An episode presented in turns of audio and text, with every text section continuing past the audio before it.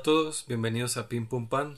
Un podcast sobre cine. Les habla Cristian Márquez. Y aquí Jesús Baclini. Hoy hablaremos de cine animado con motivo del, del estreno de Disney Raya y el último dragón, o Raya and the Last Dragon, que decidimos acompañar junto con la película francesa del 2015, Abril y el mundo alternado, o Abril y el mundo extraordinario, del 2015. En medio hablaremos un poco de lo que hemos visto en la semana, donde habrán otras películas animadas. Para buscar una película que para acompañar a Raya, este lo tuvimos que pensar un poco, ¿no? Sin embargo, pues la vimos hace muy apenas salió y hemos tenido pocos días para haberla visto y tomar la decisión de qué película es mejor para acompañarla, sin que sea algo muy obvio como no sé, Mulan o Moana.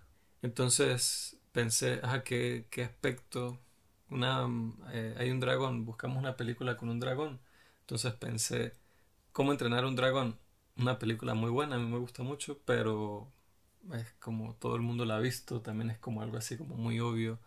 Y dije, ¿qué películas buenas con dragones así? Y me acuerdo de esta película de Kevin Costner, no sé si usted la llevaba a ver, cuando yo era niño siempre la pasaban en televisión, de esa película típica los domingos en la tarde, que se llamaba, creo que era Corazón de Dragón que era como que Kevin Costner se creo que es que se está muriendo al principio y se consigue un dragón y el dragón le saca el corazón y se lo da y él tiene corazón de dragón, no se acuerda. no, yo creo que Venevisión no compró esa, weón. Sí, sí, sí, yo creo que sí era típica película esa. Kevin Costner en aquella época era, era un, así una superestrella. Pero dije, esa, esa película es X. O sea, es como una de esas películas que vi en la infancia, ni siquiera me recuerdo si era buena, pero uno de niño veía un dragón, el corazón, la vaina, y era como que wow. Entonces dije, bueno, entonces que una chica en busca de algo, que le arrebatan algo importante en su vida, y ella por sí sola vuelve en busca de ello con todas sus fuerzas, ¿no? Que es lo que hace de alguna manera Raya.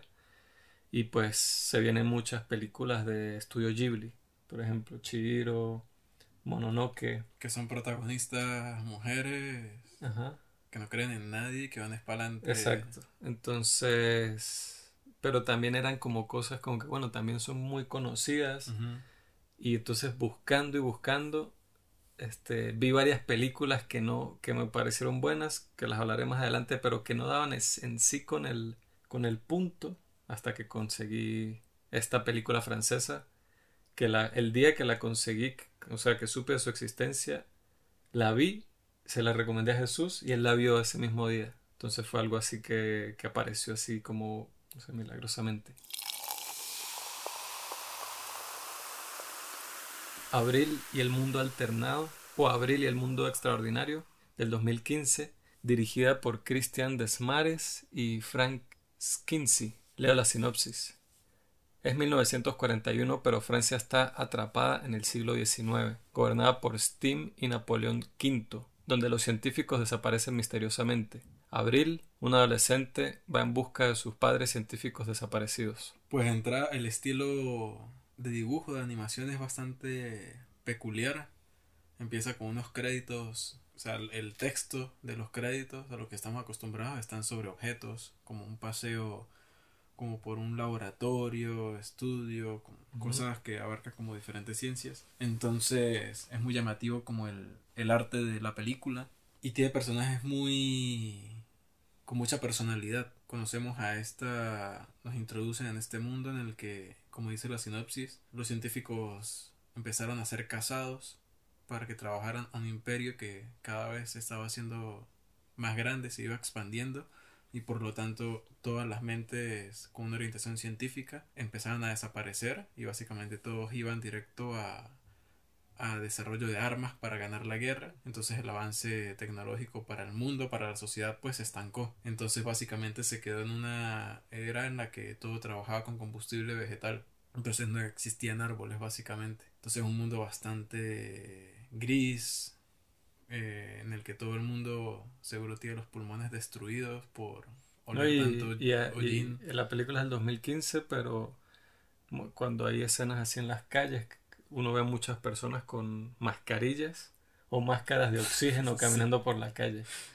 Eso, qué loco, ¿no? Casualidad. Cómo cambian, ¿no? Y que, esa, esa percepción que hay de que íbamos a vivir en un mundo de alguna manera así distópico, donde íbamos a tener que usar máscaras. Y aquí lo están presentando que lo que usted dice me parece que toda la creación del mundo es súper completa y súper original. No, y que si uno se pone a analizar historia, o sea, historia con H mayúscula, eh, la historia que nosotros, o sea, el mundo en el que nosotros vivimos ahora, de alguna forma no pudo haber sido así. Pudo haber sido mejor o pudo haber sido peor, pero estamos en este por porque nació tal persona o porque esta otra persona tuvo la posibilidad de estudiar o tuvo el ímpetu de hacerlo o de que esta persona conoció a esta persona, un poco creyendo en, en lo del efecto mariposa, ¿no? Y en la concatenación de hechos que hacen que las cosas sucedan de la forma en que suceden. Entonces, bastante... y hablando aquí de hechos históricos importantes, imagínense, habla de la dinastía de Napoleón, que es algo que cambió completamente la, la historia de Europa.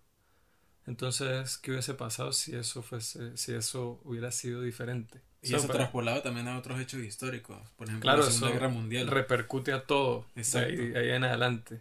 siglos. ¿Cómo sería el mundo? Y uno dice mierda. Entonces, como, como origen del, del, del, de esa atmósfera steampunk que hemos visto en películas, en series animadas, me parece bastante interesante y es como algo que también que los franceses tienen como un interés hacia ello. Hace unos días estamos hablando de Delicatessens, esta película de eh, que en parte dirigida por Jean-Pierre Junet, que es el director de Amélie, más famoso por Amélie. Y esa película tiene un ambiente como bastante así distópico, como steampunk. No sé, los franceses siento que en varias veces he visto reflejado como esa, esa estética, como que les llama la atención. Y aquí pues le dan como un origen y me parece súper interesante. Solo de entrada, eso es muy interesante. Y me parece brutal que se aprovechan de, del propio bagaje que uno ya tiene. O sea, no tienen que crearle a uno las reglas de un universo nuevo, sino es que toman lo que uno ya conoce, pero simplemente le agregan una variante y ya uno entiende todo. Entonces me parece bastante ingenioso también cómo, cómo logran introducirlo a uno de una manera muy rápida y muy fácil. Pero nada, la película es súper divertida y a la vez deja reflexionando mucho primero sobre estos temas, pero también el, el cómo generamos conexiones con las personas y el recuerdo que tenemos de las personas por ejemplo, la protagonista con, empezando la, la historia, ella se separa de sus padres y de su abuelo. Hay un altercado allí porque ellos son científicos, obviamente están siendo casados y ella termina viviendo sola. Entonces esta vida que ella tiene por su naturaleza, de cómo creció en un ambiente científico, ella también intentando serlo, pero esto de no confiar en nadie por... El Química específicamente. por el mismo hecho que, bueno, está siendo casada, no puede confiar en la gente tal, pero bueno, tiene una serie de necesidades. Y el cómo es visto el ser humano. O sea, eso deja mucho para reflexionar sobre hechos históricos también. De qué tanto pensamos siempre más como individuos. O cómo pienso más yo en mi beneficio que en conjunto. De qué es lo mejor para la sociedad o para las personas de una forma más global. Entonces eso repercute desde la forma en cómo vive una simple persona, cómo invierte cada quien su ingenio, en este caso los científicos, o el para qué de generar un imperio, de crear un imperio, o de mantener guerras que al final terminan en qué, en nada, porque igual el mundo está básicamente destruido. A mí me gustó mucho la, la animación, como dije, toda la creación del mundo y creo que tiene como una introducción de, al, al problema de la película, como al, a lo que nos va a preocupar durante toda la historia es bastante como intrigante, es muy emocionante, así como la acción, las escenas de acción son, tienen muchas escenas de acción, o sea, como de persecuciones de cosas. De tensión, y, sí. y siempre son muy, me parece que están muy bien hechas, muy bien planteadas, al mismo tiempo que, que son hasta cierta medida caricaturescas, pero sin dejar de sentir que, que hay consecuencias, ¿no? Igual que el humor, el humor es, hay humor en situaciones tensas, pero al menos yo lo sentí así, es un humor que, que dependiendo del personaje se puede entender, no es como un humor forzado, meter un chiste de una línea porque sí, entonces me parece bastante cool porque no es que todos los personajes hagan chistes, sino son los personajes que tienen como esa personalidad más, como el abuelo por ejemplo, que tiene como una chispa más extrovertida en su forma de ser, es del que se le ven como siempre esos atisbos de humor, mientras que los otros están como más enfocados, entonces esa, esa combinación entre personajes me, me gusta. A mí me gustó que estas películas como estas grandes aventuras no infantiles donde es como un niño en búsqueda de algo y siempre tiene como un ayudante un secuaz una mano derecha usualmente es algún tipo de animal y en muchas ocasiones ese animal habla. Esta película tiene eso, pero me parece que es uno de los mejores usos de ese recurso que he visto porque hay un peso entre la relación de ellos dos y de la y de la situación de vida de ese animal que es un gato en este caso que le da muchísima profundidad y hace que nosotros nos importe él más allá que como un, un recurso para hacernos reír o algo que lindo para ver cada tanto porque de hecho por gran parte de la película no es lindo porque está muy enfermo ese, esa interacción con el gato y ese personaje en sí, como lo plantearon, me pareció y más que ese gato, de otro nivel. Es la motivación para que ella se mantenga en esa senda, de investigar, de, de, querer avanzar, de, de hacer más avances en la química. Y también que cuando apareció el gato y habló, yo, yo por dentro hice como que, mm, y después cuando dice el por qué ahí mismo, dije, ah, coño, cool. Me pareció bastante bien el, el, origen del por qué. Exacto, yo, yo, yo me sentí igual en eso. Entonces, en ese sentido me siento, siento que es una película muy madura y sofisticada la manera de contar una historia en un, de una manera quizás un poco como ya hemos visto este típico aventuras de películas para niños pero como enriqueciendo tanto con el mundo que crea con el universo que creó y la manera de usar cada uno de estos recursos que ya son como parte de esa plantilla no de ese tipo de historias este y también su toque y también que llega a puntos de locura pero o sea un punto en donde hay escenas donde hay una casa huyendo de una pandilla de lagartos gigantes. O sea, se vuelve súper crazy la película. No escatimaron en ideas, la verdad. Y, y yo quizás, eso no sé, no sé si decir que sea una crítica, pero algo que para mí fue como que... Ok, no, fue como que lo tuve que pensar unos segundos y dije, ya, X, no me importa, está bien. Fue que yo, hasta, hasta cierto punto, yo sé que es ciencia ficción, ¿no? Pero me, me gusta mucho, me parece muy interesante como el planteamiento de ese, de, bueno, no futuro, de ese pasado real, porque es en 1931, ¿no?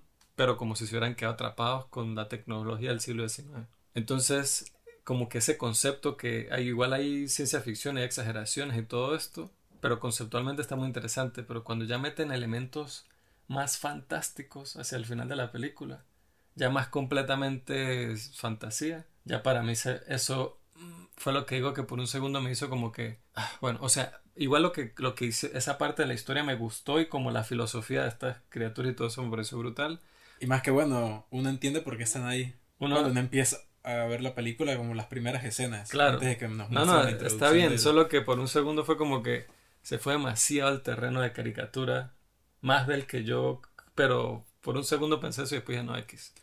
Igual me parece cool cuando plantean el hecho de que aún sigue personas experimentando con los con la física, con la química, con, con ciencia que una parte dice, ah, alguien más descubrió la electricidad. Ajá. Entonces, deja ah, abierto como, eso, Es que, todo el universo está demasiado interesante. O sea, eso me parece brutal porque el motivo por el cual la ciencia no avance es un motivo propiamente humano. O sea, el propio humano está haciendo que no avance porque secuestran todas estas mentes científicas para un propósito en común y único y específico. Pero yo me pongo a pensar en tres cuerpos, por ejemplo, que hay un punto en que la tecnología también se estanca, pero ahí ya no hay nada que hacer ya uno no puede decir, ah, no, yo sigo investigando en secreto en mi casa, en mi cueva, en lo que sea, muy para la montaña. De hay como diferentes niveles de, de cómo afecta. Entonces es genial en esta película que aún existe la posibilidad de que eso se dé. O sea, se puede luchar contra eso. Y lo muestran. Que es cuando aparece todo esto, lo que usted comenta de la casa, que sí es una locura. Pero a mí, entre todo, me pareció gracioso. No, a mí, a mí la parte de la casa me gustó. Lo que digo es lo de, las, criaturas que salen al final, para no, decir completamente qué es. Y es súper cool cómo van como soltando cosas. En una parte agarran a un personaje que lo meten preso y lo llevan a una prisión y es un científico. Entonces ve a otros científicos tratando de lidiar con algo que sacaron del mar y es un avión que funciona con electricidad. Y entonces ahí genera como una intriga, mierda, ¿dónde salió ese avión? O sea, después uno va entendiendo y todo, pero... Es un, plot twist cuando se revela ese final. Entonces depende de qué tan a bordo esté uno con la película. En ese punto de la película a usted eso lo puede sacar o lo puede meter más a la historia. Yo siento que yo por un segundo como que me iba a salir, pero me tiré en o sea, fue como que... Este, no, y. No, y los personajes me parecen muy buenos. A, mí, me gustaron los personajes muchísimo. A mí me encantó la, la, protagonista. Estamos hablando del gato, de tal, pero a mí la protagonista, la actitud de ella, su personalidad me pareció muy cool. Me encantó cómo era ella. A mí me recordó mucho, me pareció, yo dije, verga, esta película francesa, pero como la creación del mundo y lo como exagerado de todo, me recordó un poco a, a una película animada japonesa, algo de estudio Ghibli, prácticamente. ¿Usted no llegó a pensar en eso? Estaba viendo esa película y yo, marico, este guion fácilmente se pudo haber hecho en... lo pudo haber agarrado Estudio Ghibli. Y escuché que alguien hizo una comparación un poco como escandalosa de que esto, esa película era como una combinación entre Estudio Ghibli y Disney. no sé qué piensa usted de eso. Que no sé qué tanto pueda tener de Disney. O sea, tiene como ciertas convenciones a nivel de guion y elementos como el compañero y, y la interacción entre ellos eh, como la creación de un mundo diferente, pero creo que Disney tal vez no tenga tanto. Yo creo que eso es como es, como una comparación floja porque es como le quita la personalidad propia que tiene simplemente el cine francés. Es que no tiene necesidad, no hay necesidad de, de, hacer comparaciones. Es de, es de, a mí, por ejemplo, me recordó a esto que digo, hasta como a lo, a lo amplio de la creación del mundo, que siempre cuando hablamos de anime, yo una de las cosas que admiro es eso, de que ellos no crean una pequeña historia, de estos dos personajes que fueron de punto A a punto B. Ellos tienen que crear todo el mundo, un continente nuevo, países, las reglas en cómo se rige, religiones, leyes naturales diferentes, o sea, es demasiado amplio. Entonces, en ese sentido me recordó eso, pero al mismo tiempo me como dije al principio, me recuerda mucho a esta estética como post-apocalíptica, steampunk, que ya he visto varias veces en, en el mundo audiovisual francés. Que a mí me recordó mucho a bueno, obviamente por toda esa ambientación steampunk. Pero Steamboy, no sé si vio esa película. No, pero creo que se puede. Pero la ahí muestra un steampunk diferente porque aquí es muy decadente. En cambio ahí es como más es como si la tecnología se hubiese mantenido como en la senda del vapor y de lo industrial, pero hubiese avanzado, pues, o sea, no es como consecuencia de la destrucción del mundo, sino que se orientó más por ese lado. Entonces tiene como tonos diferentes, pero el nivel de como de situacional de lo que sucede, el arco de la aventura tiene como ciertas similitudes, aunque esta se va mucho más allá, o sea, esta explora otros terrenos ya a nivel biológico que no, en, en Steam Boy no se tocan, que también me parece muy original, pues un mérito que le doy porque siento que fue un atrevimiento y a mi, a mi parecer le salió bastante bien, o sea, me dio un punto de vista que me gustó. ¿Hablando de cuál? ¿De Steamboy o de esta? De esta, de, de Abril. O sea, el, el, aventurarse por el lado biológico. no, y que aquí es como que la ciencia que prevalece aquí en la discusión y con las que son expertos, como que el superpoder en esta película es la química.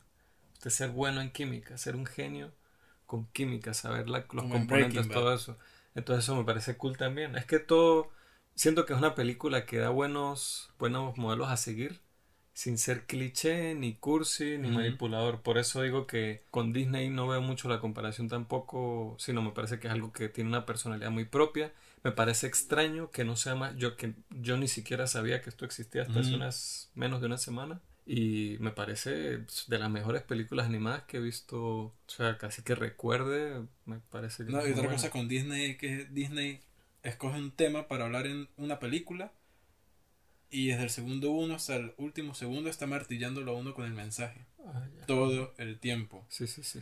En cambio acá uno entiende el mensaje, pero no es que el mensaje no importe, sino que es un no, y, se mezcla con como más, de todo. Hay más capas, es verdad. Eso, que, eso que dijo me parece que justamente también aplica muy bien con Raya. Que no necesariamente es algo malo, es un tipo de cine como mucho más así como directo, pero no esta película Abril no me parece que es, es el caso. Y tampoco es como Las trillizas de Belleville. ¿Usted ha visto esa? Una película animada. Creo que francesa también.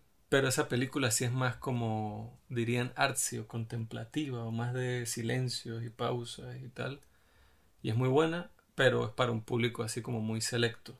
En cambio, esta, Abril, es algo que no es Disney, tampoco es Ghibli, pero es igual emocionante, accesible, súper bien hecho tiene como una personalidad propia y verga, yo voy a buscar más películas de estos de estos dos, Christian Desmares y Frank Ekinsi. Que ahorita que usted mencionaba lo de la química, que me, siempre que veo como algo de química me acuerdo de Walter White y no piensa cuántas cosas no hizo él solamente por saber química. Que siempre me acuerdo de problemas que él resolvía o cosas, situaciones en las que él salía, bueno, unas por ser un mamahuevo y otras por, por saber química.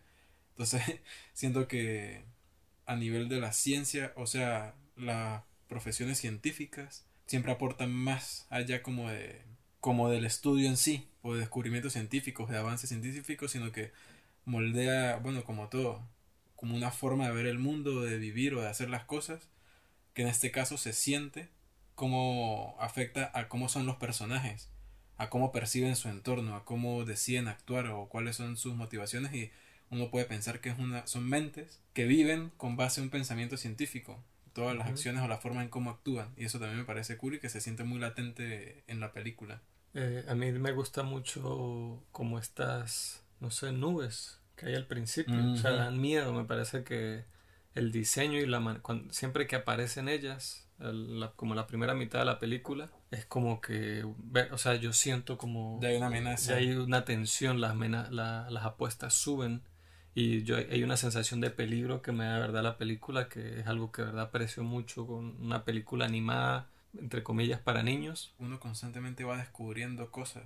La película le muestra a uno una rata al fondo que de repente tiene como unos lentes así como de telescopio, eh, no sé cómo se llama eso, retráctiles.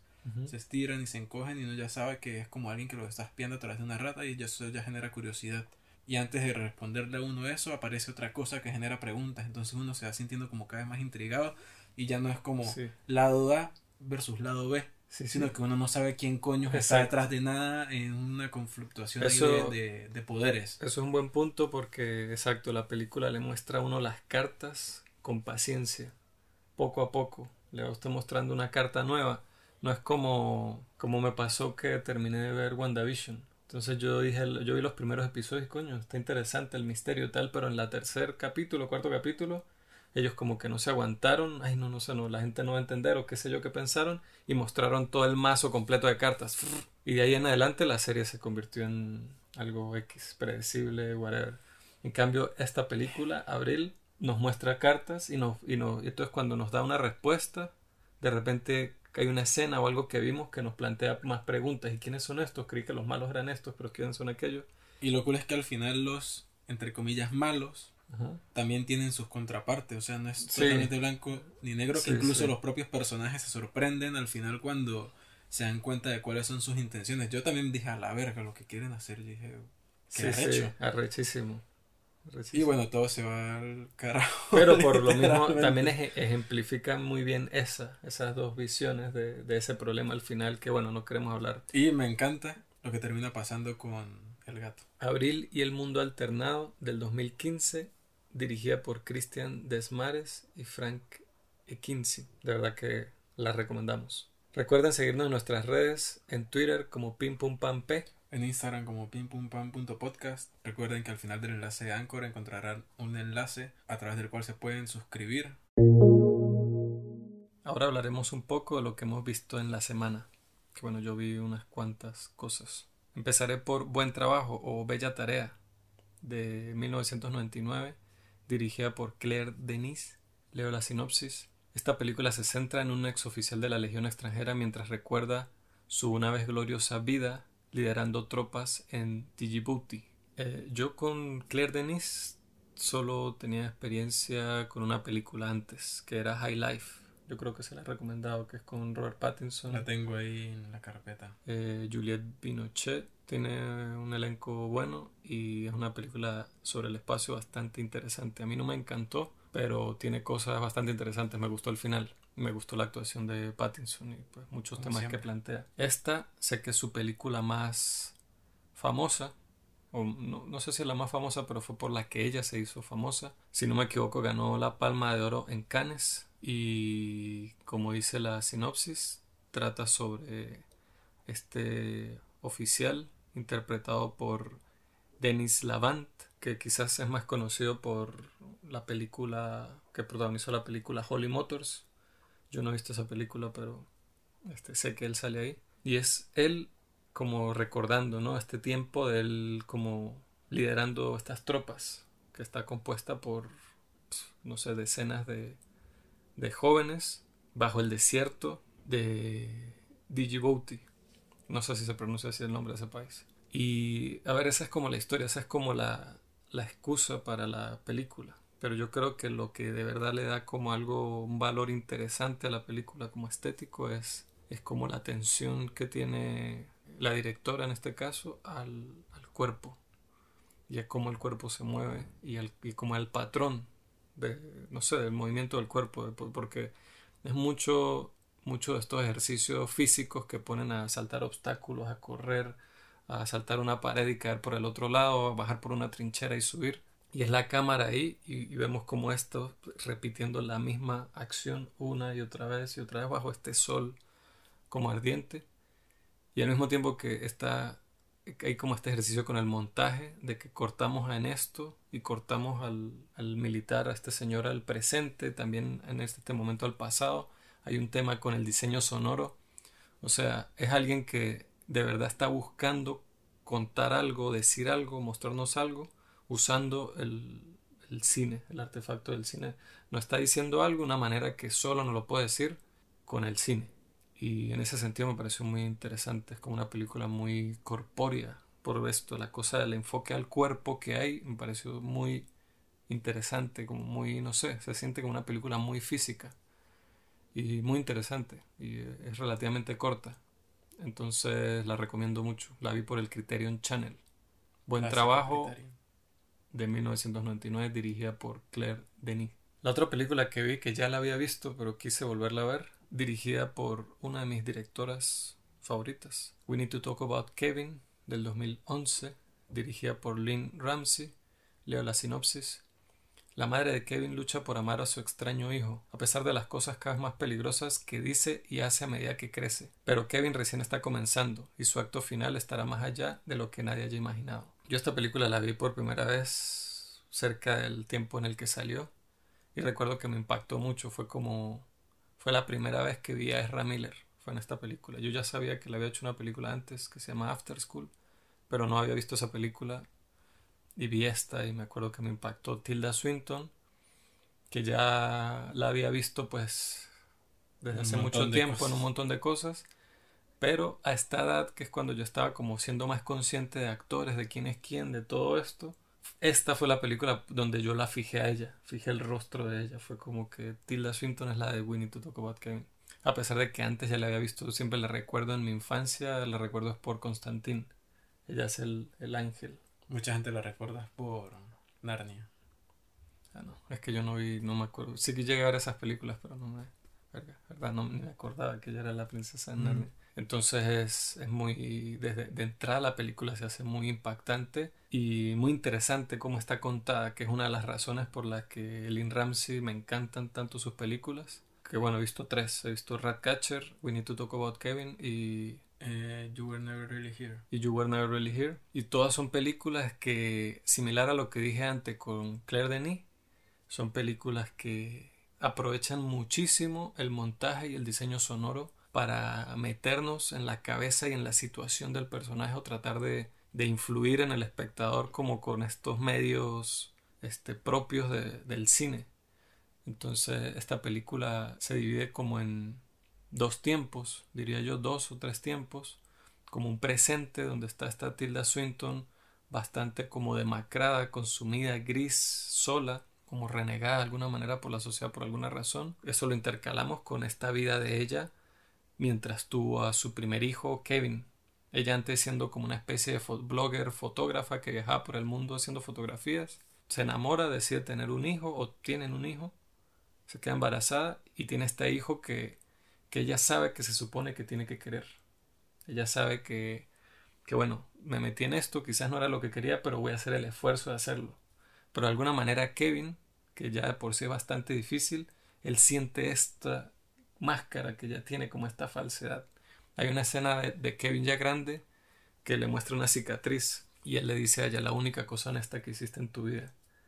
O sea, Mm. como es- entonces muestran qué fue lo que pasó y ella lo empuja y de, de una rabieta lo empuja y lo, lo hace que se lastime. Y no sé, se hace muy interesante cómo cuenta esa historia. Es, es- es polémica porque al final uno puede decir, ajá, ¿qué me está contando? ¿Qué es lo que me quiso decir esta Mm. película? Pero Es muy Ah. jodida. pero a mí me parece interesante porque es algo, una película que cuenta la realidad de una situación de vida que, Una exploración que no de idea, dos que, personas en esa situación y, que- con esa relación. y que no idealiza, exacto, una cosa ni la otra de ninguna manera.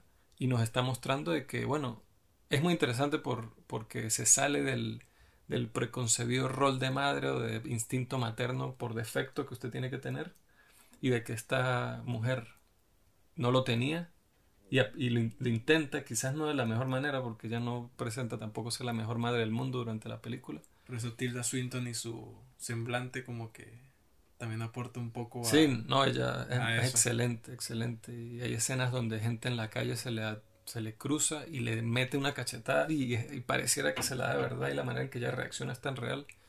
No sé, en esa película me parece muy buena. Yo no sabría de las películas, las tres películas de esta mujer, no sé cuál poner por encima de la otra. Yo tendría que volverla a ver. Siento que son, bastante. siento que son bastante, sus tres películas, las que yo he visto, son bastante consistentes en Yo no cuanto a calidad.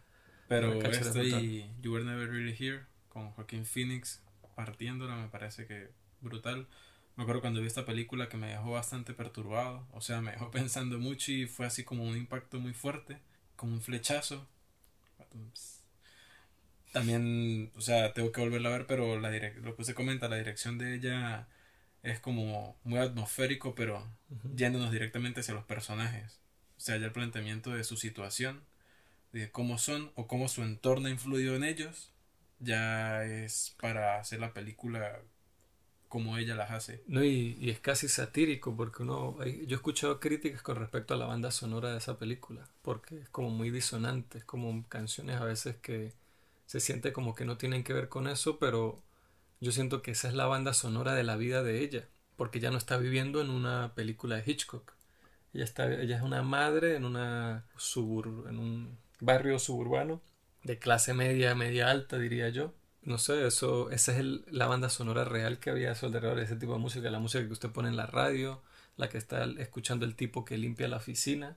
Y entonces ese contraste que hay entre la- lo oscuro y lo fuerte de lo que está sucediendo con esta música que a veces choca, pero para mí es con toda la intención, me parece que todo está muy bien manejado para que sea incómodo y sea así chocante. A mí me, eso, es muy efectivo. eso de incómodo y chocante me recuerda siempre la impresión que me dejó el vestuario de Ezra Miller en esta película, que siempre eran franelas Verga, ultra cortas. O sea, era algo que era la era el, era el vestuario del actor que lo interpretaba él cuando era más pequeño prácticamente. Eran ropa súper pequeña así, sí. Y eso habla mucho del personaje también y de toda esta situación de, de quién es, de, no sé, de la frente hacia adentro. O sea, sí. muchos elementos que, que uno, si se pone a razonarlos, como quisiéramos que fuera todo en el cine, que están allí por una razón. Sí, y que también esas situaciones, digamos, lo que desenvuelve el- como el, el acto final de la, no el acto final porque no sucede el final final, sino el acto así más fuerte de lo que sucede en la película, ajá, cúspide de la película. Cuando pasan esas cosas no es por una sola cosa que salió mal, es una combinación, es una fórmula del desastre, lo que sucede por muchas razones. Y esto es como una especie de muestra de eso. Me recordó mucho a, de nuevo, a esta película que vimos, que bueno, yo vi, en el- en- que la comentamos en el episodio de, de Saint Maud y de Lodge, que se llama The, The Swerve. Swerve. También es como eso, es como la historia de, de eso, de la fórmula para el desastre, para que algo salga así súper mal. Y ambas películas puedo decir que tienen actuaciones muy, muy buenas. We Need to Talk About Kevin del 2011, dirigida por Lynn Ramsey, la pueden ver por el Criterion Channel. Y, viene con otro, con un poco de entrevistas y, y material adicional sobre la película. Entonces Arrechísimo. está súper cool. Yo no lo he visto, pero lo tengo pendiente. Ahora hablaré de un- otro montón de películas animadas que vi, tratando de buscar algo con que comparar Raya antes de habernos este, decidido por abril. Empiezo por esta, por la más vieja. Campaña de Chirin de 1978, dirigida por Masami Hata. Leo la sinopsis. Un cordero inocente aprende sobre la vida y la muerte cuando busca vengarse del lobo que mató a su madre. Cuando uno ve el póster, uno no se imagina en lo absoluto la película que va a ver. Y me hubiera parecido muy interesante. Si yo hubiera visto esta película siendo niño, me hubiera puesto a pensar bastante. Me hubiera puesto así como que wow. Porque bueno, más o menos lo que dice la sinopsis, ¿no? Es un pequeño cordero, es una ovejita con un estilo de animación así bastante tradicional, con su madre que es una ovejota así la nuda gorda, en un rebaño de ovejas, en un, como un establo. Y tiene como esta vida idílica y feliz, donde se lo pasa jugando, la mamá le da de comer, tiene otros amiguitos ovejas, todo es perfecto, es lo máximo. La madre le dice, no vayas más allá de la reja, de más allá de la reja hay monstruos y es horrible quédate aquí y estará todo bien, estaremos felices. Y como buen niño va. Va y bueno, pero el punto es que no tiene ni siquiera que ir cuando el, esos monstruos, entre comillas, un lobo llega mm. a la granja y hace desastres en la granja. Y la ovejita queda como en shock por este suceso y se da cuenta de que ella qué va a hacer. Simplemente se va a quedar ahí, engordar para que un día llegue de la nada un lobo y se la coma.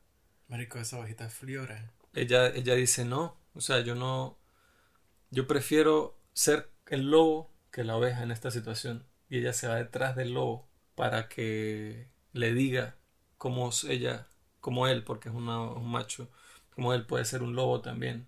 No eres un lobo, eres una oveja, no, pero tienes que enseñarme a ser un lobo y tal.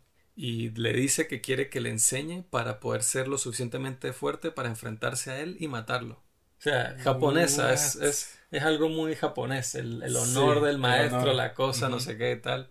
Y nada, y no quiero contar más, pero en lo que se desenvuelve y los temas que trata y como las, las digamos, los, las crisis existenciales que tiene esta pobre ovejita en el transcurso de esta película que dura 45 minutos, es, me pareció súper interesante. Diría que está cool para que se la pongan a sus hijos, quizás un poco grandes, pero porque no es visualmente, no es gráfica, no es nada gráfica. Yo creí que lo iba a hacer, pero no es nada gráfica. Es la oscuridad que tiene, como las cosas así más maduras, es como a nivel temático. Mm. Y el final y todo es bastante, no sé, me gustó muchísimo. Me pareció una joyita que conseguí. Solo se consigue en YouTube en una resolución de mierda, mm. pero está con subtítulos en español para el que le interese. Se llama Campaña de Chirin de 1978, dirigida por Masami Hata en YouTube. La otra película que vi fue La Serpiente Blanca de 2019, dirigida por Amp Wong y Ji Sao. Leo la sinopsis. Una historia de amor entre un espíritu serpiente y un cazador de serpientes. Esta película me la recomendó nuestro amigo Alejandro Giribone del Invernadero Horror Podcast. Por lo mismo, ¿no? En la, en la búsqueda de qué película eh, puedo comparar con Raya, qué película sobre una princesa o está en la búsqueda de algo o hay un dragón. Entonces esta película entra como con varias de esas casillas. Es una película china, no recuerdo si, si he visto películas animadas chinas, así no tengo, he visto muchísimas japonesas, incluso coreanas, pero no recuerdo chinas. Eh, y, menos en CGI, en, en imágenes generadas por computadora. Esta peli tiene un inicio súper emocionante. Desde el inicio nos muestra como un planteamiento visual, como fotográfico, como el diseño escénico. Es una cosa espectacular. O sea, yo sé que todo eso es, es creado por computadora, pero se ve bellísimo, fotorrealista y espectacular. Y, buscan unos escenarios así entre el bosque, mientras están cayendo las hojas, cuando la luz de la luna pasa entre el, o sea, es, exageradamente bello lo que uno ve. Similar a también que estamos hablando hace rato, ¿no? A Raya, que pasa eso, ¿no? También tiene como una escena, tiene escenarios así muy espectaculares. El diseño de los personajes, yo no fui muy fan del diseño de los personajes, sin embargo, en ciertas situaciones se veían bastante bien, o sea, se veía como la textura de la piel y todo con la luz en ciertos momentos se veía muy bien, pero en su mayoría me parece que eran un poco fríos y se sentían un poco como muñecos en relación a los escenarios tan detallados y tan espectaculares que habían, pero creo que mucho tiene que ver con el diseño en sí de personajes. También los movimientos se sentían un poco como robóticos y entiendo que bueno que esto no es un estudio como Pixar que tiene todos los millones que me gustaría ver que hace Pixar con un o sea qué haría el dinero de Pixar en un estudio como este para desarrollar esta historia en su máximo potencial pero aparte de eso Eh, las escenas de acción son súper emocionantes, súper fuertes, súper impactantes. Cada vez que alguien se mueve rápido o alguien tiene poder, uno de verdad siente ese poder. Y como la cosa con las artes marciales, como con toda esta mitología china, que en parte será inventada, pero basada en una, bueno, en una realidad, en mitos reales. No sé si eso tiene sentido esa frase, mitos reales pero en mitos que existan. Un mito mitos que de establecidos. Mitos establecidos, sí, que parten de un folclore real. Y está, a mí me, me parece que está bastante, bastante entretenida y bastante bien hecha y como emocionante y después como intensa, como a nivel dramático, como también romántica. Diría que siento que en un punto es como que demasiadas cosas y se pone uno muy encima de lo otro, como que se vuelve como muy como apresurada la historia como para que llegue a un punto e involucre a muchos personajes. Pero en general está muy bien, está súper entretenida y creo que es algo que si estuviese disponible este tipo de películas, que si en Netflix, en plataformas así de más acceso, tendría muchísimo éxito porque es una película animada que le van a encantar a los niños que es súper emocionante y que tiene un poco de cosas visuales que van a llamar muchísimo la atención, además de que, de que es una visión como de esta típica estructura de historia de película para niños,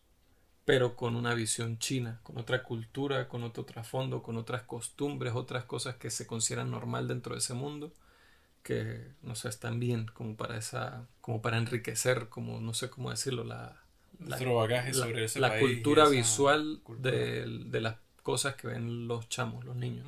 Parece que está cool.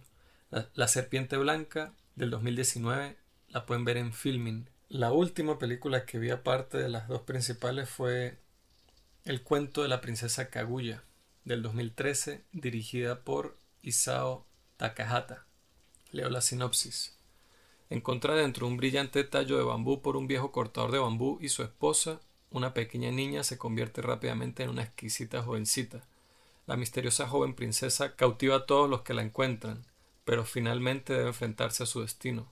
Esta película yo la he tenido en mi, mi lista de cosas pendientes por ver en Netflix desde hace, no sé, creo que años. Y siempre me habían dicho que era buena, como que nunca he tenido duda de la calidad de esta película, ¿no? Pero como a mí me suele pasar similar con muchas de las pelis de Studio Ghibli, que yo las puedo apreciar mucho, pero no son películas con las que yo termine conectando de verdad. Y esta película la empecé a ver sin saber que era Studio Ghibli. Es una película animada japonesa, no sabía que era el mismo Studio Ghibli. Cuando la estoy viendo, la animación es una cosa, una preciosidad, o sea, es una cosa bellísima. La historia, que es algo que me encanta de los japoneses, que se ve tanto en el cine animado como en el cine de horror, es que ellos no tienen miedo de irse de cabeza en su mitología y demostrarlo tal cual como tal cual como es el folclore. No es como una versión este real o más con los pies en la tierra de esta historia. No, es la historia una niña que nace una mata de bambú y ella sale de esa mata de bambú. Con las películas de horror generalmente eh, no son thrillers de asesinos, sino bueno, hablando del J-horror, sino son películas entes. son los entes de verdad del parte de esta mitología, este folclore. Entonces me gusta como ellos como que abrazan mucho esto, que es algo que siento que no hacen muchas culturas con su propio folclore y mitología. O sea, al menos al- al momento de retratarlas en el cine. Entonces eso me, me gusta, hace que se sienta, sienta uno como ese mundo mágico, pero al mismo tiempo con unos personajes que están lidiando con unos problemas que son más reales que, que cualquier, que muchas de las películas reales que de actores de carne y hueso que hemos visto. Imagínense la princesa. La princesa es una pequeña princesa que nace de un tallo de bambú y que crece, o sea, eh, de un día a otro aprende a gatear y a caminar. O sea, crece muy rápido. Y cómo nosotros nos sentimos identificados tan profundamente con los problemas de la vida de ella. Y que a pesar de que es una princesa, la película la, la cuentan de tal manera y a través de ella de una manera que, que yo siento que todo el mundo se puede identificar con la situación en la que ella está, en la que, o sea, sobre todo en la adolescencia o cuando usted tiene que salir de cierto rol de su vida donde usted considera que era niño y que era feliz, pero usted ahora tiene que estar en este, o no tiene que hacerlo, pero es forzado a ocupar este rol en la sociedad por X o Y razón, que simplemente es lo que se supone según la sociedad que usted debe hacer, pero no es lo que usted quiere hacer y usted añora ese tiempo que pasó. pero también lo llegamos a hablar cuando hablamos de Ya no estoy aquí. Eso ya no está, ese tiempo ya se, ya no es que usted va a ir y recuperarlo, ese tiempo ya no existe, ya las personas, ya todo cambió. Y que la película, otro dato curioso, leí que era una de las películas más largas de Estudio Ghibli, dura dos horas veintitantos minutos. Como digo, a mí se me hacen larguísimas sus películas, lo que es el, el Castillo Ambulante, La Princesa Mononoke, El Viaje de Chiro que el viaje de Chiro yo la disfruto mucho, pero son películas que se me hacen un poco, o sea, yo siento la duración de esas películas. Esta película a mí se me empezó y terminó y ni me di cuenta que yo ni respiré viéndola toda, o sea, como que la digerí como con mucha facilidad. Entiendo que es como muy mucho más tradicional que estas otras películas, más como folclóricas, más fantásticas, pero esta igual tiene como elementos fantásticos que o sea, que lo hacen a uno sentir esa magia, bueno, o sea, hay una escena hacia el final cuando llegan como una como un desfile de la luna, que es como el cielo y es un poco de Buda, están tocando una música. Como el centro del mito. Y les lanzan flechas y cuando las flechas llegan como a donde están ellos se convierten en flores y la manera en que ellos neutralizan a sus enemigos es que los ponen a dormir sobre nubes. O sea, son las la cosa más cuchi, pacífica, como buena vibra, porque no, no, queremos problemas con ustedes, pero no es que los atacan o les que hacen un, no les hacen un ataque de karate en el cuello, los ponen a dormir. No, los, los pueden como dormir y, y ustedes que están durmiendo cómodamente todos, están teniendo la mejor siesta de sus vidas mientras están siendo visitados por esto. Ah, no sé, a mí eso me gustó mucho. Y la relación de ella, una parte del final de ella con los papás o con las personas que la adoptan, que me, me hizo así aguar los ojos y todo. Y, y, el, y en sí el personaje de la princesa me parece que es lo máximo, es de mis princesas favoritas, creo yo, que he visto en el cine. Bueno, el mito de la princesa Kaguya y toda la relación con lo de la luna y tal. Yo la primera vez que, que vi la película, obviamente descubrí esto, pero después lo relacioné con como con la expansión del mito, la expansión no, pues como una profundidad más del mito cuando Naruto llega a su fin que de alguna forma tiene que ver con este mito de Kaguya y la luna. Entonces, como mucho el impacto y cómo influye ya de manera eh, completa y, y, verás del mito, verás, hablando de mito, de que es un mito del folclore real de Japón, pero también cómo influyen otras obras, esos aspectos de los mitos o términos o palabras que usan y cómo inunda todo. Sí, que lo, es lo mismo que decimos que es un, imagínense si en las, si en las caricaturas para dedicadas para público más joven, para niños y eso, y está en Japón, en el caso de Japón está completamente empapado de, de todo ese mito y toda la leyenda y el folclore de ellos, que muchas culturas, la mayoría diría yo que, que tienen una industria del cine o así desarrollada, no me parece que necesariamente hagan eso o que estén tan como apegados a eso. O también quizás tenga que ver con la riqueza casi que milenaria y cultural como tan ancestral que tiene Japón que por alguna razón muchas personas que no son de Japón alrededor del mundo se tatúan letras en japonés y son fans de cosas japonesas. Sí, sí. Está, por ejemplo, estos, los dendecitos del bosque que aparecen en la princesa Mononoke. Que son estos los, criaturitas pequeñitas que tienen los ojos. No, no. Son como traslúcidas, como verdes, y tienen la cara, los ojos son como así, tienen ah, ya. como torcidas. Ya sé cuáles son. Que es exactamente la misma cara que aparece en Noroi. En Noroi. Entonces es eso mismo, es como el cómo usan un mismo mito o incluso como son mitos tienen diferentes versiones. O están, simplemente están en contextos distintos. Exacto, también. O sea, es como jugar mucho con todo eso. Que me parece que son esos mitos que son muy ricos en, como usted dijo, en esa historia milenaria que tiene Japón como, como, ya ni siquiera como país, sino como, como idiosincrasia de ellos y como de alguna forma eso sigue usándose y evolucionando y estas obras o piezas, películas o cosas que se van creando ahorita igual lo que hacen es expandir y aumentar y crecer exacto, eso. Exacto. Yo esta película la vi cuando salió, ciertamente no la tengo fresca ahora a nivel de historia, pero sí me acuerdo de ciertas cosas, sobre todo hacia el final, pero algo de lo que más me gustó de la película es su arte, pero no solamente el cómo se ve, sino cómo usa esa expresión tan original en muchos aspectos para contar situaciones o momentos en la película me parece que es muy original en, su narrativo hay una, visual. Hay una, hay una escena donde ella tiene una pesadilla y la manera en que está ilustrada como animada esa escena, como en ese, ese caos en su cabeza y ese sufrimiento, como se representa en el trazo que es como mucho más agresivo y la manera en que se mueve todo, me parece, sí, la animación es bellísima, bellísima. No sé, esta película, no sé, ahora hablando entre estas, varias de estas que hemos hablado, la, la francesa y esta, y yo, ¿qué, ¿qué, películas animadas estuvieron, eran las películas animadas de esos años? Como para que estas a mí se me hayan pasado, o sea, pasaron por de, fuera de mi radar. No vi, esta no la vi en el 2013 y me, me encantó, me, pero es que me fascinó. Y la otra, la de Abril, en el 2015, y también me pasó completamente desapercibida, al menos en mi radar. Y Sao Takahata es, bueno, tiene una filmografía demasiado extensa pero su otra película que yo he visto es La tumba de las luciérnagas. Sí. Que también es un... Es que me diferente diferencia de esta. Es un coñazo en Y, qué, y qué curioso que teníamos intenciones de ver La tumba de las luciérnagas para el podcast de Benny Mira y de Painted Bird. Pero yo me enteré de eso. Yo me enteré que la película era de Estudio Ghibli al final y que era dirigida por Isao Takahata que es el director de La tumba de las luciérnagas, también lo supe después. Y yo dije, no, pero perfecto que vi esta, porque era lo que necesitaba. Estamos hablando de todos estos capítulos que hemos grabado, películas de guerra o de rupturas o de cosas de horror. Cosas feas. Y yo necesitaba como algo así como un abrazo así en las nubes, así como lo que le hicieron los budas cuando llegaron al final a los guardias. Y esta película fue eso. Fue como fue un, no sé, paseo en el bosque en primavera en, ya en Japón fue bellísimo, me encantó.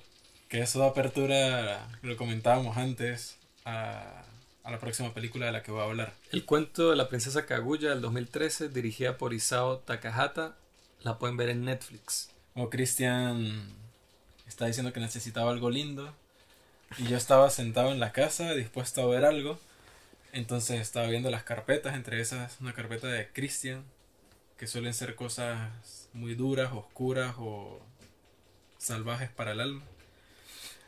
Y dije, no, o sea, yo ya no, no, tenía la energía suficiente como para eso y quería algo así como suave. Entonces fue otra recomendación de Christian, pero en el otro sentido, como la otra cara. Y vi The Spectacular Now del 2013, dirigida por James Ponsold. Leo la sinopsis. La filosofía de la vida de un estudiante de último año de secundaria y fiestero cambia cuando conoce a la no tan típica buena chica. Puede ser como el paseo, el paseo relajado que necesitaba.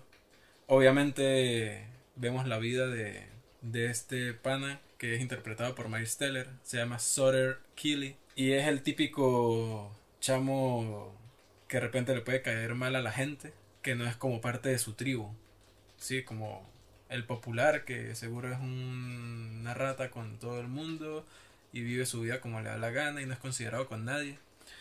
Pero llega un punto en que uno pasa, y que la película es corta realmente, yo no pensé que fuera tan corta, dura hora y media, que uno pasa tanto rato con él, como viendo el mundo como él lo ve y lo que él hace a diario, cómo él actúa, y al menos yo me sentí muy identificado con él en muchos momentos, que es un chamo que, que está descubriendo en sí cómo es la vida y cómo es crecer, y que de repente se da cuenta que hay cosas que él hace, actitudes que él toma o decisiones que él toma que no son las más correctas o las demás personas las sienten de forma diferente a como él de alguna forma las puede interpretar y que no es consciente de que sus acciones de repente pueden afectar a su entorno. A su mamá, por ejemplo, que es interpretada por Jennifer Jason Leigh. Entonces, mostrar esa perspectiva de, de la visión de alguien, sobre todo a mí me llegó bastante porque incluso ahora yo me puedo dar cuenta de muchas cosas que puedo hacer o decir y que no sé realmente las consecuencias de eso, sino hasta que simplemente salen o suceden.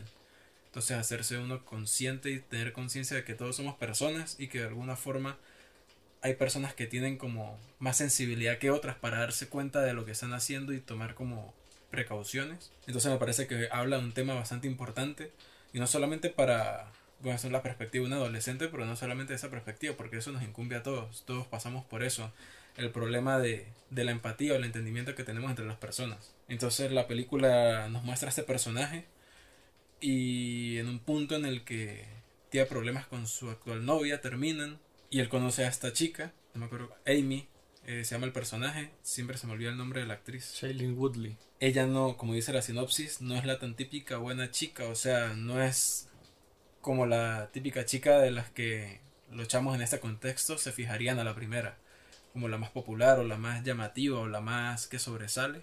Pero es una chama interesante, aunque ella misma no, también eso es otro tema del que habla la película y lo muestra en ella, que él en un momento le pregunta que, que quién eres, o sea, cuál es tu cosa, qué es lo que tú haces.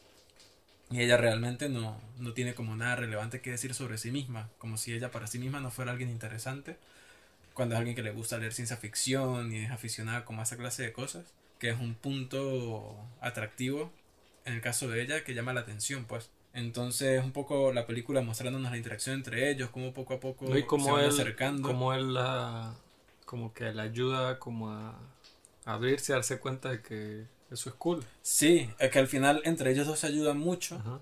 en lograr conseguir lo que quieren hacer. Pero más allá de eso, antes, cada uno se ayuda al otro a entender cuál es el problema real que les afecta.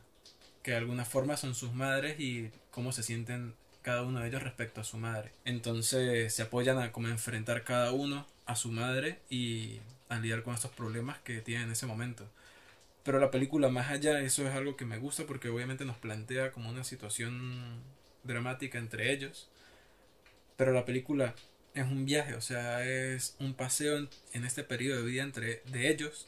Él está intentando, bueno, hacer que hace el intento de graduarse, realmente como que no le importa, él se siente en muchos aspectos como que no quiere crecer, o sea, se siente cómodo en lo que está, tiene un trabajo en una tienda de trajes, en ese momento en que empieza la película tiene una novia que le gusta y se la llevan bien y los dos, como él dice, se sienten poderosos cuando están juntos y... Me recordó un poco a la relación de Waves Ujú. del principio. Sí, sí, total. O sea, es un chamo que, que está cómodo en su vida, tiene comodidades, tiene, se siente bien y no ve por qué tendría que salir de esa burbuja.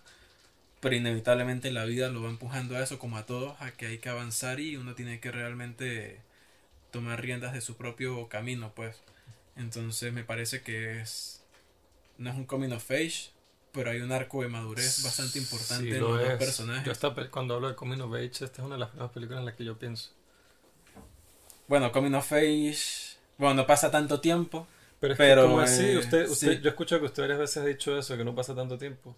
El Coming of Age más famoso del mundo es de Catcher in the Rye y pasa en, En una, tarde.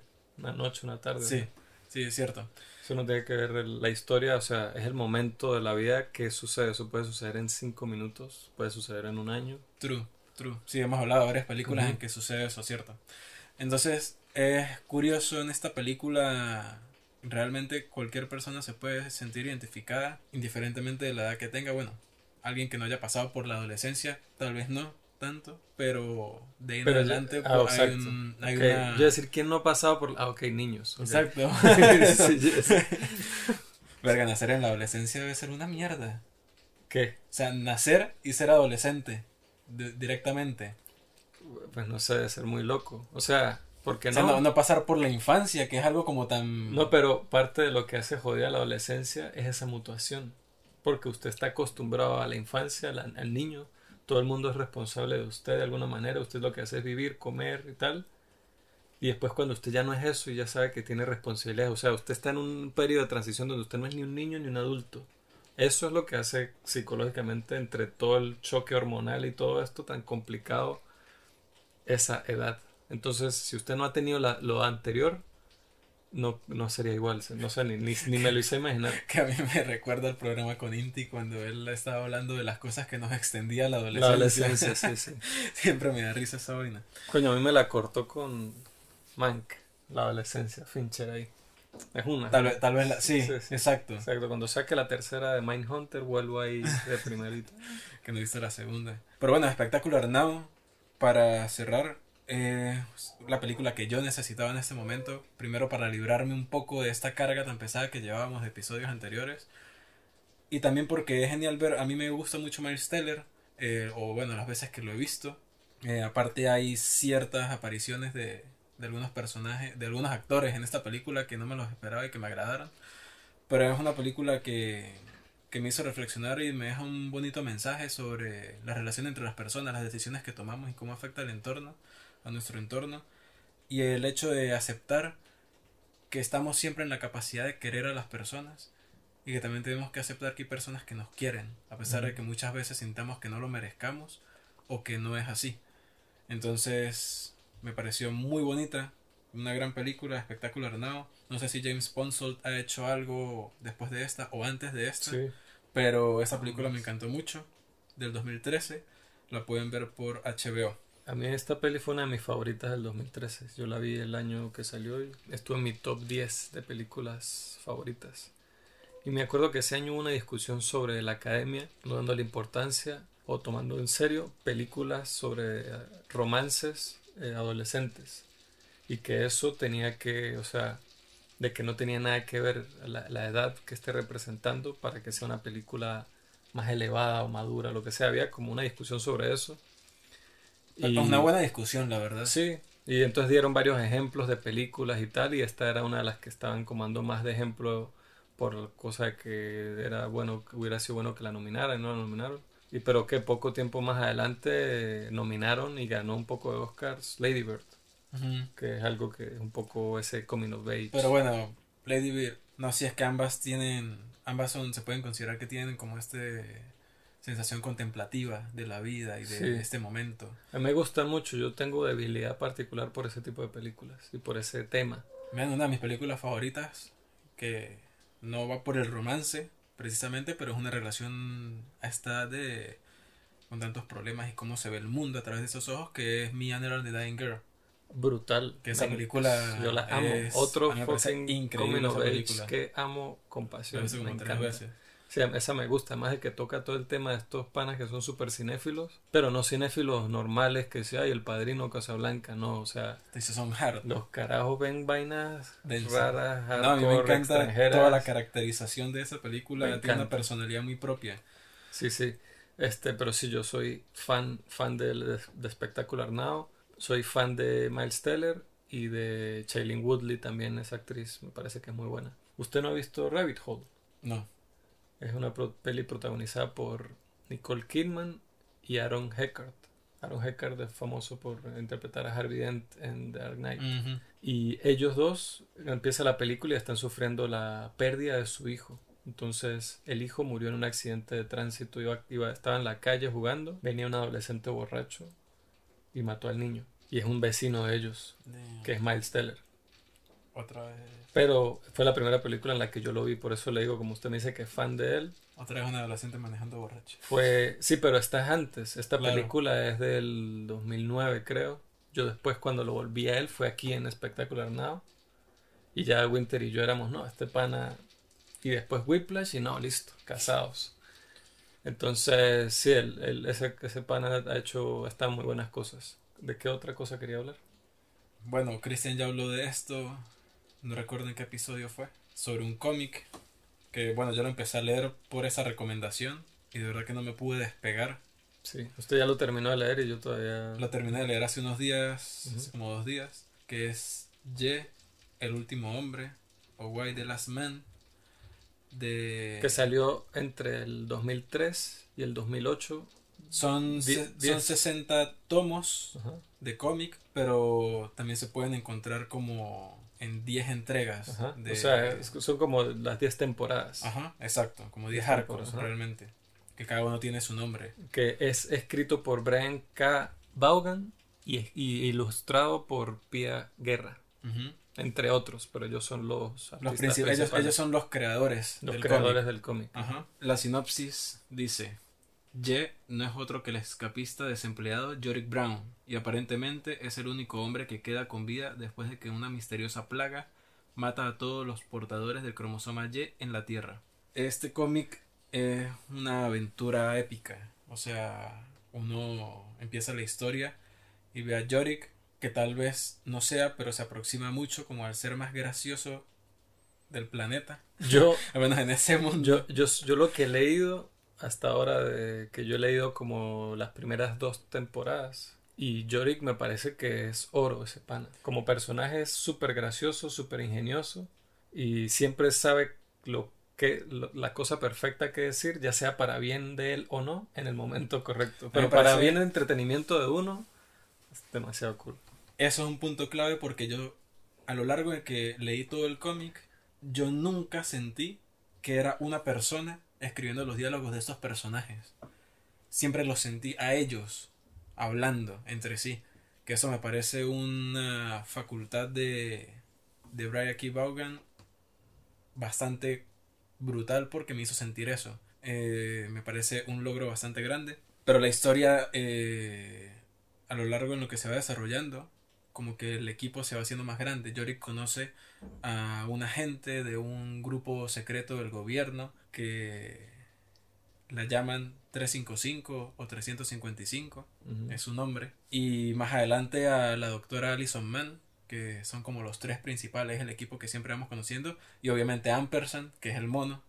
En la historia empieza y Yorick acaba de adoptar un mono para enseñarlo a ser un mono de compañía. Ya eso puede decir mucho de cómo es el personaje de él. Pero a lo, largo, a lo largo de la historia me encanta cómo de verdad cada uno va mostrando sus facultades, pero también sus fallas. O sea, Yorick es muy gracioso y se toma las cosas como con muy buena vibra y tiene como unas intenciones muy... es siempre como alguien muy abierto y muy sincero, pero también se va mostrando como esas flaquezas que tiene a nivel de, de voluntad o cómo él ve su propia vida y cómo él se ve o se cree ver a través de los ojos de las personas que lo rodean. Entonces la historia al final, eh, como dije, es una épica, pero apela demasiado a los sentimientos. Uno pasa tanto tiempo con estos personajes, uno pasa con ellos por tantos problemas y por tantas situaciones que uno de verdad siente realmente cuando algo les pesa o cuando algo de verdad los afecta. Que ya incluso uno los pone en una situación y ya uno se imagina qué va a hacer cada uno o cómo se lo va a tomar cada uno. Y esta, cómo rejuega el cómic con el recurso visual para mostrar los recuerdos, para mostrar muchas situaciones oníricas que tienen los personajes y cómo tiene la capacidad increíble de hacer que yo soltara el teléfono y, me echara para atrás de lo sorprendido que estaba por algo que había pasado o por simplemente mostrar un cuadro de un close-up de una persona y luego uno más abierto y luego otro más abierto todavía y cuando llega ese tercero uno decir what the fuck qué está pasando es de las últimas cosas que experimentado a nivel de que he consumido de películas, de, de series o en este caso de cómic, que me ha impresionado bastante desde, bueno, que lo terminé también hace relativamente poco, el problema de los tres cuerpos, pero en eso tardé mucho más en, en consumirlo.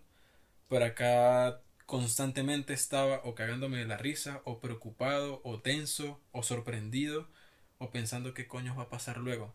Y más allá de querer buscar respuestas a esta supuesta plaga que los mata a todos, a todos los hombres o todos los eh, géneros masculinos del planeta. Todos los seres con cromosomas Exacto. Lo que importa más es realmente cómo funciona esa sociedad después de que todos los hombres se fueran. Y hay muchos planteamientos filosóficos, sociales, económicos. Eso es muy interesante. Que uno inconscientemente, uno ya se los está preguntando, pero ellos sacan esa conversación como unas preguntas honestas o sinceras o nos muestran directamente cómo está, por ejemplo, Estados Unidos como país o cómo están otras regiones del mundo como país y cómo ha afectado eso. Entonces también deja la perspectiva abierta de qué hubiese pasado si hubiese sido al revés.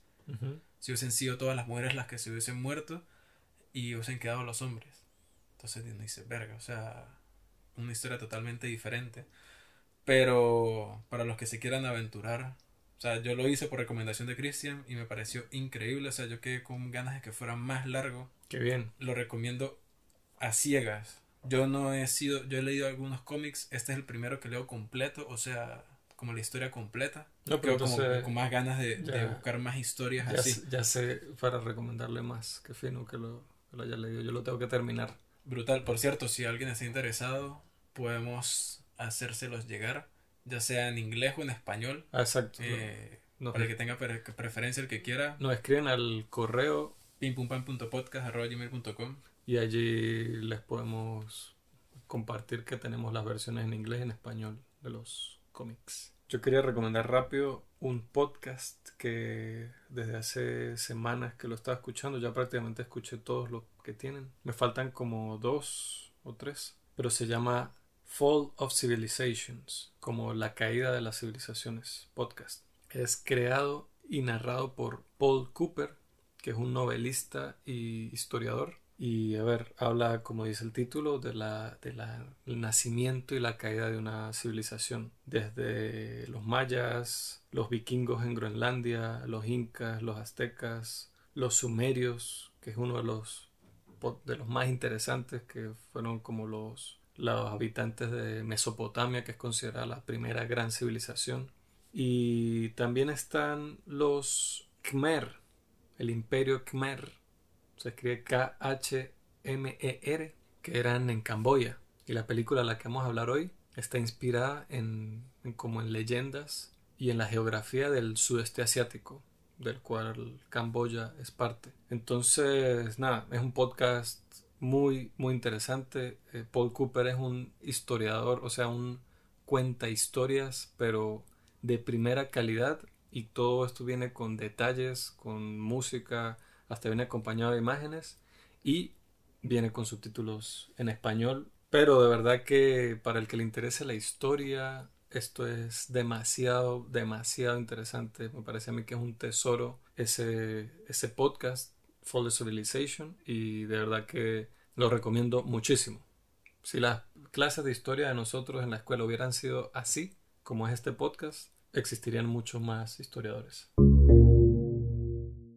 Raya and the Last Dragon o Raya y el último dragón del 2021, dirigida por Don Hall y Carlos López Estrada. Leo la sinopsis. En un reino conocido como Kumandra, una tierra reimaginada habitado por una civilización antigua, una guerrera llamada Raya está dedicada a encontrar al último dragón.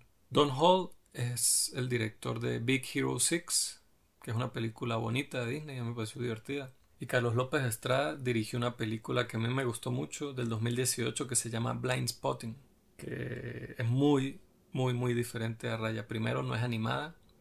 Segundo, trata sobre como el tema racial y social de un barrio de California. Es como muy inspirada en Shakespeare bastante interesante.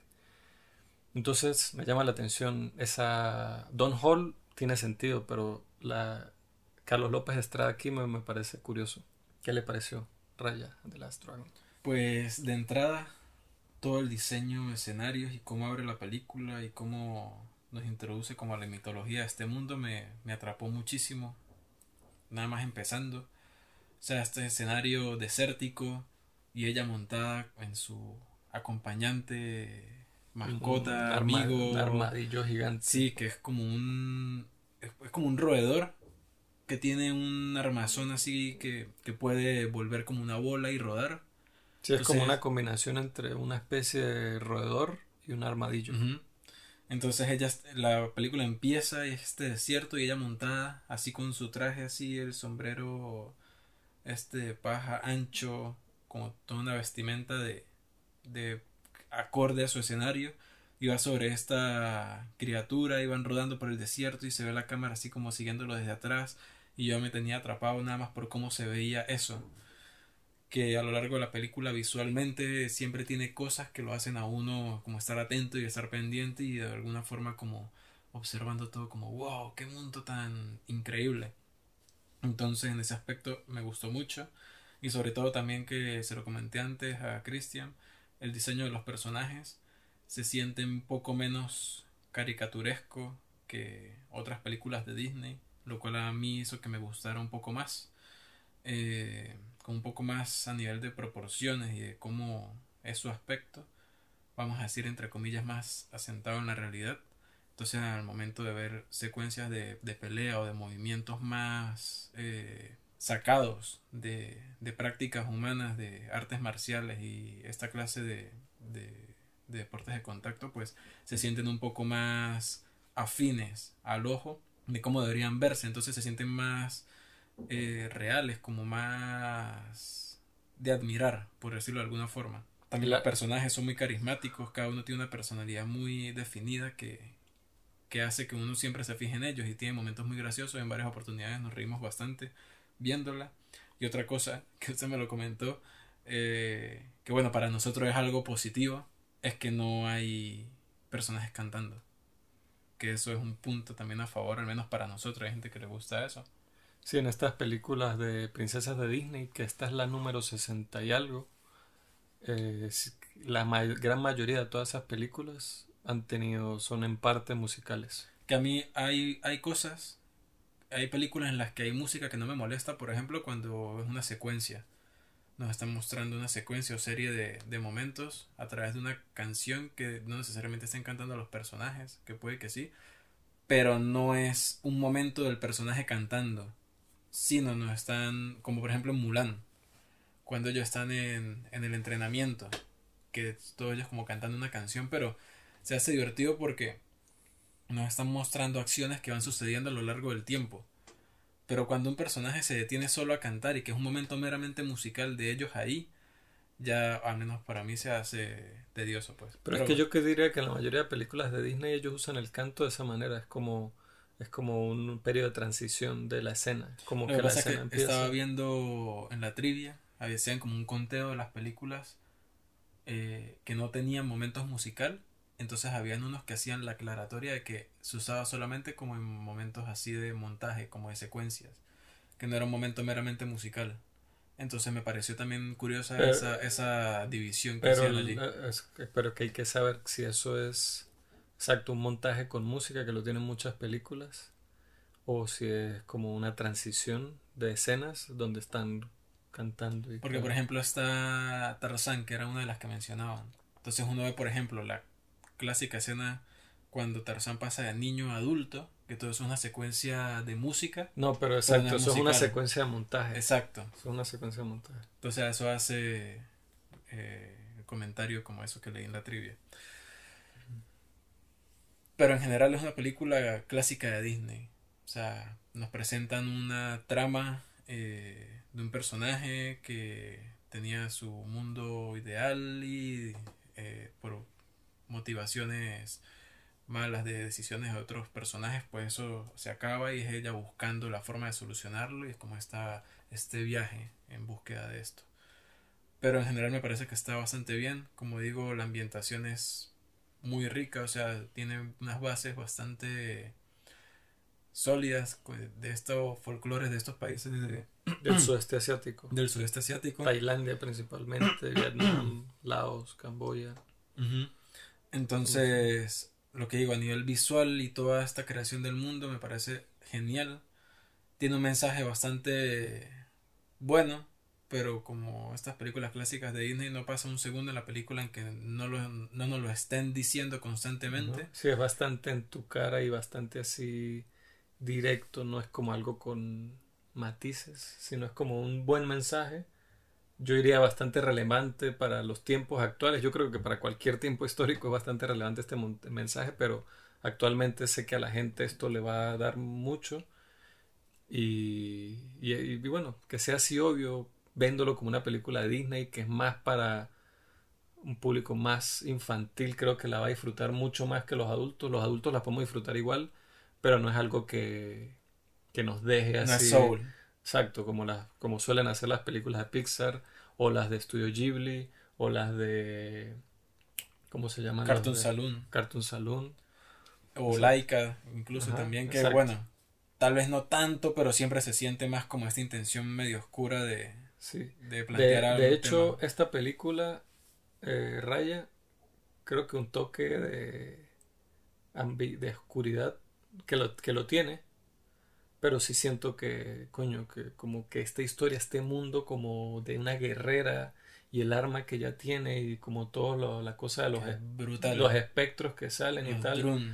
Los Drun, eso, o sea, pues, esos toches Drun, bueno, de hecho me recordaron al, al, ver la película francesa, la de Abril, las nubes estas eléctricas que salen, yo veo esto será que, pero eran atemorizantes y eran como que, what the fuck, y que que los convierten así en piedra, o sea, era loco. Entonces, a mí me gusta mucho la película como al principio y como hacia la mitad, pero ya llegando al final es como que se vuelve típica película de... O sea, sí, ok, sí, es una película de princesa de Disney y tal, y al final tiene que, todo el mundo se tiene que quedar a coñazo, el gran enfrentamiento y bla, bla, bla. Pero no sé, para mí se hace como un poquito tan, se hace muy predecible, se hace como Está bien, ok. Es una película fina. Creí que iba a ser más que esto, pero está bien. Hubo un momento específico en el que yo dije, aquí tienen la posibilidad de hacer algo diferente. Lo que pase de aquí en adelante, lo siguiente que suceda es lo que va a marcar si va a ser una más o si va a ser algo diferente. Y bueno, una más. Pero es una película muy o sea, Pero una más buena. O sea, buena que alguien me dice que la vio, que, que, veo así el fin de semana, ¿qué tal? Esto es una muy buena. No, no, es como Mulan, la última que salió, que de verdad al menos yo ah, no la recomendaría. exacto, yo tampoco. En cambio, esta sí es una película recomendable de ver. Tiene muchas cosas que agarrarse para que pueda gustar. Y hay unas escenas, me gustó mucho en una parte en la que cada uno está explicando cómo, cómo haría su plan para poder infiltrarse en, un, en uno de los lugares. Y que también ese recurso lo usan en otra parte en la película antes pero visualmente como ah cuando está eh, Raya explicando cómo son las regiones por las en las cuales se divide ese mundo entonces muestran como que no los de tal lugar son así así asado y los del otro lugar son así. Entonces la forma en cómo los muestran la animación cómo se veía ahí yo dije a la puta o sea se ve muy obviamente Raya con este clásico 3D que cada vez como que mejora más y se vuelve más arrecho de Disney Pixar se veía cool pero este otro era como una combinación extraña entre 2D, 3D, no sé, se veía como un poco más artesanal. Y dije, mierdas, eso se ve muy arrecho. O sea, se ve brutal. Me gustaría ver algo, aunque sea un corto, pero completo así, con, o sea, con, con ese estilo. Y que se aproveche mucho de ese estilo.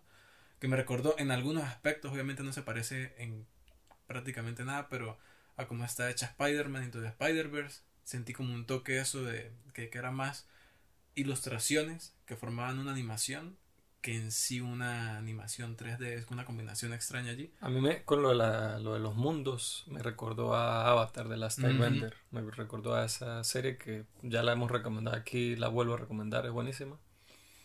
Y con lo de la animación, a mí, sí, con lo del diseño de personajes, a mí me gustó, pero me parece que habían como, yo llegué a escuchar una, una expresión que decían que estaban sobreanimados. O sea, me parece que la gesticulación del rostro de los personajes humanos, por, por darle la razón de, de que se sientan como más reales o más naturales, exageran ciertos gestos en momentos que, que para mí era como que yo le bajaría dos. Se sentía como animado. Se sentía animado. Es que esa es una de las 12 leyes de. Esa es una de las 12 reglas doradas de la animación que surgió en la época dorada de Disney cuando la gente estaba empezando a darse cuenta de qué era animar. Entonces una de las 12 reglas es exageración. Y son reglas que... O sea, pero que, que usted dice que, está, que, que la hay que aplicar. O sea, si eso no se aplica... No, exacto. Creí que más bien estaba...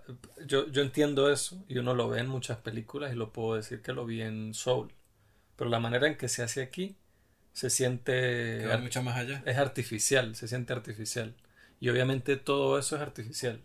Pero aquí me transmite la sensación de artificialidad cuando otras películas que están haciendo eso, que obviamente es un proceso artificial, no me lo, no sé, lo logran yo no me mejor. Yo no, yo, yo no sentí eso, pero ahora que lo menciona, sí hubo momentos en los que ciertos personajes tenían como una expresividad tal vez innecesaria para el momento y es, y es como para ser, entre comillas, gracioso, más tierno, o lo que sea, que eso lo entiendo. Lo que pasa es que a mí eso me, como veo tanto las, las como las tiras del maestro Mario, de la, ¿cómo el marionetista. El titiretero me, me fastidia. Pero puedo decir que me gustó mucho la actuación de voz de Kelly Marie Tran, que interpreta a Raya, que vi por ahí que la, los padres, ella es estadounidense, nació en Estados Unidos, pero sus padres son inmigrantes vietnamitas. Entonces está cool que ella, siendo del sudeste asiático, de orígenes del sudeste asiático, eh, le dé voz a la primera princesa del sudeste asiático de Disney. Que no necesariamente tiene que serlo, pero me parece un buen toque. Y Aquafina, que siempre es súper cómica. Aquí, pues, la voz muy característica de ella le da la voz a, a Sisu, que es la dragona. Sí, es muy graciosa. Tiene una voz muy particular, ciertamente. Hubo una parte hablando de la gesticulación una parte específica en la que Raya como que le dan ganas de llorar, no llora, pero como que la me acuerdo de esa parte que la boca, como cuando uno le da como le tiembla como las comisuras a la boca que me hizo pensar mierda, o sea, hay como unas intenciones que están yendo más allá. Yo de- creo, yo creo que lo que sucede es una combinación de, de lo que usted dijo al principio, ¿no? De que quizás aquí están tratando de ser con, en cuanto a proporciones y eso, más apegados a una realidad.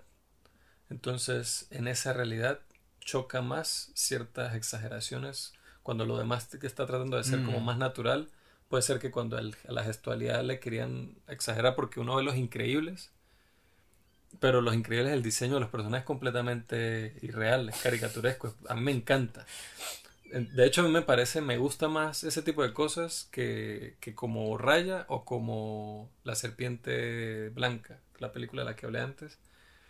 Que es como, no sé, me parece que, que es como más aburrido. Me, me gusta cuando se ponen un poquito más. Bueno, no sé, depende de la historia. Para Raya le queda bien algo realista por los combates y todo Entonces, eso. ver One Piece. ¿Por qué?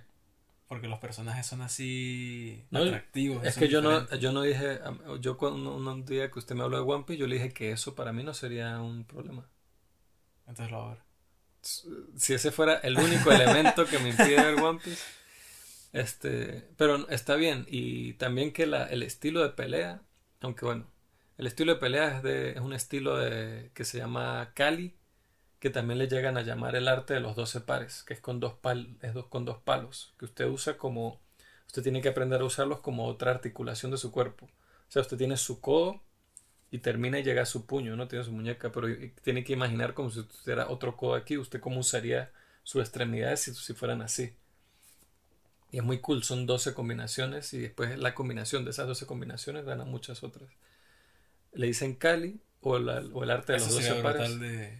Es brutal. Y a mí me parece funcional, útil. Y es mucho más útil usar dos palos, aprender a, a luchar con dos palos, que usted pueda agarrar dos ramas o lo que sea, a, a aprender con nunchucks, una verga así. Me recuerda a 355 de Ujú. Y, que ella tiene como una vara extensible. Ah, bueno. Bueno, no tiene dos, pero tiene una. Igual es bastante. No, pero eso, un, palo, hace, pues. un- el bow, el bow staff, con, armas, cuando se meten artes marciales y quieren, no, que yo quiero aprender los nunchucks o katana, o los, estas cosas que son como un tenedor, o la whip chain, que es la que es como una cadena que al final tiene una cuchilla. Y yo, ok, pero ¿de qué me va a servir eso? O sea, como arte para hacer un show, qué bonito. Pero en una situación real, este de Cali puede funcionar porque usted es, una, es un palo. es Claro. Igual, el- por ejemplo, el arma de Ang. Y el bow staff, eso, que es como el arma de Ang, que es el bow, que es un palo, que usted literalmente puede agarrar un palo de escoba y Y listo. listo. En cambio, con una katana, ay no, la que dejé aquí en la esquina, o sea, Que yo no soy fan de los deportes de contacto. Pero cuando es usando algo, o sea, cuando no es simplemente cuerpo, sino ya como un elemento extra, me llama un poco más la atención. Pero por, pero me- por la cosa, la, porque usted lo ve como muy de película, de Claro. Exacto, pero en una situación real no y duele horrible. Claro, que pero usted en los dedos. Cuando usted tiene eso agarrado y usted es lo que tiene más expuesto, usted los coñazos, eso nunca usted lo Pero ve. que yo me acuerdo, por ejemplo, en los scouts, que sabe que normalmente los guías tenían un banderín. Entonces era un. Y era clásico. Y mientras más pesado y más rudo sea, pues mejor, más imponencia tiene. O sea, a veces uno andaba en formación con el banderín agarrado. Que aparte, el que llegue más alto es el más pro. Entonces uno lo agarraba de lo más abajo, más peso al brazo. Y unas mierdas así gigantes. Entonces a veces agarrábamos y era hacer como unas secuencias de golpes uno contra uno en formas de X. Primero Ah, sí. centro, centro y luego extremo, extremo. Y luego vale rápido. Eh, de centro a extremo y llegaba a un punto en el que a los dedos tenga y Ujú. los morados en las manos. Yo porque yo hice fue Haikido cuando tenía nueve años, y, pero me enseñaron los primeros 12 pasos solos de esto. Pero nunca, o sea, fue como muy superficial lo que aprendí, estaba muy niño y me, me, hacían, o sea, no me hacían bullying, sino que eran muy estrictos. Entonces era como too much para mí. Pero eso fue un buen toque lo de que usaran esa arte marcial. Lo fastidioso fue que las escenas de acción en sí, a pesar de que sea muy espectacular el, el, como la ambientación, la manera en que están presentadas me parece que dejaron mucho que desear. Sí, eh, mon- el montaje en esas escenas dejan como... Ni siquiera es que dejen con ganas de más, que eso sería positivo en Ujú. cierto punto, sino que hacen que lo que uno acaba de ver, uno diga, pudo haber sido mejor, o sea, quiero, quisiera verlo O sea, de esa forma diferente. Tiene sus momentos. Hay una secuencia de todas las brutales. secuencias de pelea. O sea, eh, hubo momentos en los que ya me estaban empezando a mostrar estas secuencias de una forma eh, cool y de repente con cinco cortes seguidos me, me, me quitaron toda la emoción. O una secuencia empezando la película que llega el papá con esta espada, que la espada me parece arrechísima y súper útil. Y llega y agarra como a seis bichos de eh, a coñazos y los tira al piso y tal. Y justo cuando estaba empezando como a, a, a uno a meterse en la secuencia, se acaba. Es como coño, pero... O sea, denme un poco más de esto así como me lo mostraron ahí. Pero bueno, me dejó con ganas. Sí, no, yo, yo que fue como que me di cuenta que en la secuencia de acción estaba un poco así como que miraba a los lados y como que, ok, ya se acabó. En cambio, en la película, la que hablé antes, la de la serpiente blanca, las secuencias de acción son súper, súper así, o sea, las, se sienten las apuestas altas y... O sea, es diferente a ver una secuencia de pelea en alguna película de Hollywood X a verlas, por ejemplo, en The Raid.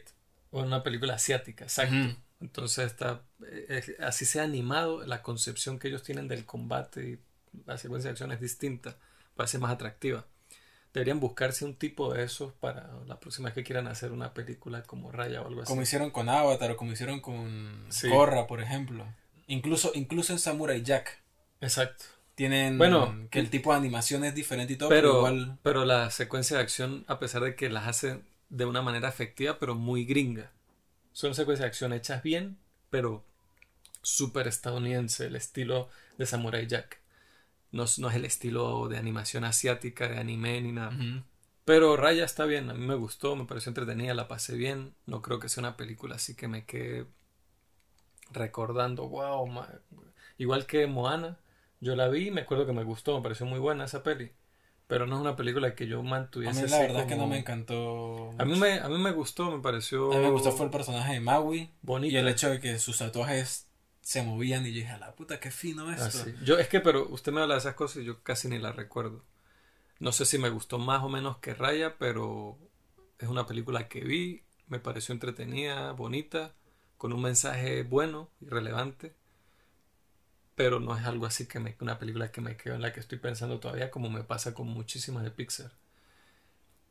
En, entonces, esta película está muy bien, creo que a los niños les va a encantar porque tiene mucha acción y habla de un mensaje de una manera así muy directa, muy en la cabeza, pero un mensaje bonito e importante. Raya and the Last Dragon del 2021 la pueden ver en Disney Plus. Y en cines. Y en, en cines. Algunos... En algunos sitios la pueden uh -huh. ver en cines, sí. Les recordamos seguirnos en nuestras redes, en Twitter como pimpumpanp, en Instagram como pimpumpan.podcast y recuerden que al final del enlace de Anchor pueden suscribirse a una suscripción mensual que nos puede ayudar mucho a mejorar y avanzar en el proyecto. Cuando se unan más personas, empezaremos a crear contenido exclusivo para aquellas personas que se suscriban, así que no lo duden y únanse al equipo de Pim Pum Pan. La próxima semana hablaremos de Minari, que bueno, ya tuvo un estreno oficial aquí en España y ha estado pues haciendo mucho ruido todavía en la el circuito de premiaciones. No, todavía no tenemos claro con qué película la vamos a comparar, pero nuestra película principal de la próxima semana será Minari. Espero que nos acompañen.